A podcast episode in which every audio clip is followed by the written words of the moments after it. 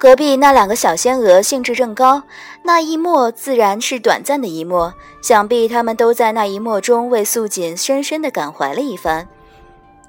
我因也经历过他们这样的青葱岁月，料想他们在这个过渡之后，探讨的必然是我这个惯于迷惑人的九尾白狐了。活了这么多年，果然不是白活的。其中的一个小仙娥当真道：“你可听说青丘的那位上神，像是已经有十四万岁了？”另一个惊讶道：“竟有十四万岁了？这、这、这、这，这不是老太婆了吗？足足比君上长了九万岁，都可以做君上的奶奶了。她的脸皮竟这么厚，虽说同君上有过婚约的，但以这样的岁数霸着君上。”也有点太那个了。前一个赞同道：“是啊，是啊，老不知羞的，定是用术法迷惑了君上吧？哎，只希望君上早日看清这位上神的面目，明白我们娘娘对他的一番痴心，回到娘娘的身边来。”这个话基本上算是总结了。想必他们这场是非已摆谈得很尽兴。原本不过想听一个谬亲的八卦，却不料遇上那位素锦侧妃的婢女在背后将我编排一通。他们这一番话说的何其毒辣！若我还是当年昆仑虚上的小十七，定要将他们修理的爹妈都认不出来。亏得清修了七万年，如今我已进入了忘我无我，看世间事譬如那天边浮云的上乘之境，自是不与他们计较。只招了那方才想要穿出石头去的那两个领头仙娥，掩着扇子低声问道：“我依稀仿佛记得天界立的规矩里有一条是不能妄议上神的。”两个仙娥愣了愣，点头称是，又一致的赶紧道：“这两个宫娥太不像话，累上神动怒，小婢们自然是要报上司部，将他两个惩戒一番，立立规矩的。”我咳了一咳，道：“动怒倒没有，只是偶尔听得这样的话，不大顺耳罢了。”遂合起扇子拍了拍他们的肩膀，慈爱道：“话虽这么说，你两个方才也忒猛撞了。说是人非这样的事，最忌讳的就是中途被人撞破。可想而知，你们方才若真穿过石头去，去叫那一双小仙娥多么羞涩，多么尴尬。”既然他们这个行为违了天界的规矩，迟早要受些惩罚，倒不如让他们说个宽敞。他们说欢畅了，你们便也能占个理，罚的欢畅些嘛。天宫这么大，总还是要叫人晓得的。立的规矩不是单立在那里当摆设，是不是？不过话说回来，后宫里最忌讳热闹，这双小仙娥性子忒活泼了些，倒不大适合当这份差了。你们挑拣挑拣，另为他们谋个合宜的差事吧。两个仙娥十分受教，连连点头称是。他们各自执天界的法度去了，后面十六个仙娥仍跟着我。今日泡在这天泉里，因没有团子在一旁戏水，令我觉得有些无趣。随侍的十六个仙娥中有两个善音律的，抱了琵琶在一旁拨了个把时辰，令我打发了些时间。可他们拨得再好，如何比得上当年掌乐的墨渊？初听着还觉得新鲜，听多了也有些乏味，顺势打发他们将琵琶收了，继续泡了片刻，泡得很空虚，遂穿了衣裳，令那十六个仙娥暂守在原地。我先回一览芳华的院子，挑几本书带回来，届时边泡边看，再打发些时间。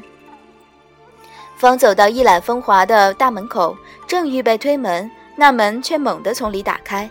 夜华一手抱着沉睡的团子，一手握着门沿，见着我，愣了一愣，连起一双眉头来。东海水晶宫初见夜华时，我便晓得他不大亲切，乃是个冷漠的少年。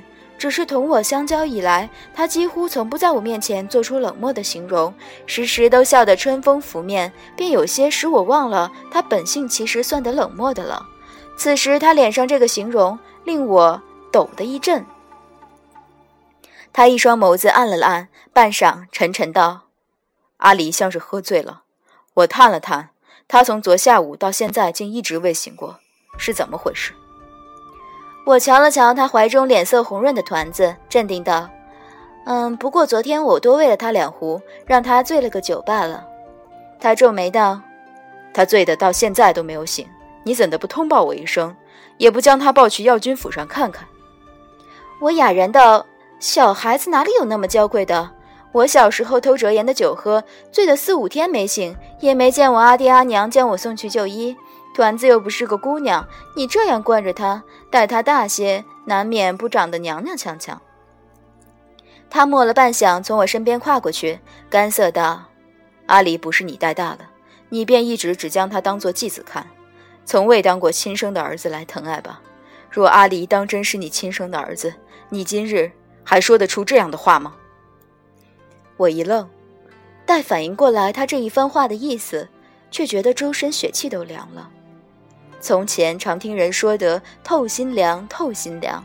我还琢磨过这个透心凉是种什么样的凉法，如今倒是活生生品一遭个中的滋味。纵然我没生过儿子，却也晓得，若是我白浅的亲生儿子，怕待他倒没这么上心。也正是怜悯团子小小年纪，亲娘便跳了诛仙台，三百年里活过来，没受着亲娘的半点呵护，怪可怜见。是以对着团子，从来都是八心八肺的。今日这一番八心八肺，却换来如此评说。我抖了抖衣袖，对着他的背影冷笑道：“哼，老身哪生得出这样一个活泼讨喜的孩子来？可叹生出阿离的那位烈女子，当初却跳了诛仙台。老身师承昆仑虚，修的是逍遥道，可不是成的西方凡境，没修得来一副菩萨心肠，自然带不好阿离。”夜华君处在宫中的那位侧妃，依老身看，倒是又慈悲又善良，定可以将你这宝贝儿子带得如同亲生的一样。今后却叫你这位侧妃将阿离看得紧些，莫让他在我这里吃了亏去。他背影僵了僵，半晌，道了声：“你别说这些话来气我，我不是这个意思。”便抱着团子匆匆向药王府奔去。瞧着他渐行渐远的背影，我大感无奈，正要转头踏进院子，迎面又撞上来个奈奈。他一双眼通红，见着我仿似见着西天梵境大慈大悲的观世音，赶紧扯着我的袖子，颤声道：“上神可见着？方才谁从这院子里出去了吗？”我抚了抚额，柔声道：“怎么了？”他那一双通红的眼角处，啪嗒掉下两颗亮晶晶的泪珠来，哽咽道。上神责罚小婢吧，都是小婢的错。上神对小殿下这般好，便是小小婢的主子再生，也要感念上神。此番若因了小婢，令小殿下栽到素锦娘娘的手里，那小婢，小婢……我见他说了半日也没道出个所以然来，文法颠三倒四，一言一语甚为重点，便敲了敲扇子，好意提点道。别的暂且不用浪费唇舌，你方才说团子栽进素锦手里是个什么意思？我这一个提点，终于让他找到一根主心骨，一件事一件事接二连三，抖得十分顺畅。原来我今日刚被灵宝天尊这玉清镜里的一一顺柳宫娥领走，那素锦侧妃便领了四个随侍的仙娥，驾临了一两芳华。说是晨间散步，受一道神圣不可侵犯的仙气指引，不易散到我暂住的院子附近，便一定要来访一访这仙气的主人，并看一看团子。姑且不说这四海八荒里哪一位神仙的仙气是神圣可以侵犯的，我怀着一颗大度的心，只当这是个不大合宜的恭维。然那素锦昨夜同夜华和缪青不知闹到什么个时辰，今日这一大早还能有这么好的精神头，大老远来我这处散一散步，却叫我十分佩服。说是夜华从不许这素锦见团子，也不许他靠近一览芳华半步。作为四海八荒的典范，他也一直守着这个规矩。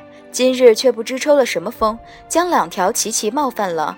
奈奈有心不愿这素锦进院子，她一个小小的守院仙娥，扛住一介天宫典范的耿耿忠情，十分不易。好歹终归还是扛下了。素锦不不甘不愿地离开一览芳华后，奈奈照拂了会儿团子，便去后院打水。水打回来一看，团子却不见了。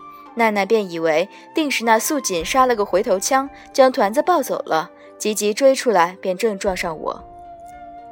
我慨然拍了拍他的背，安抚道：“是夜华抱走的团子，同那素锦没什么干系，你不必忧心。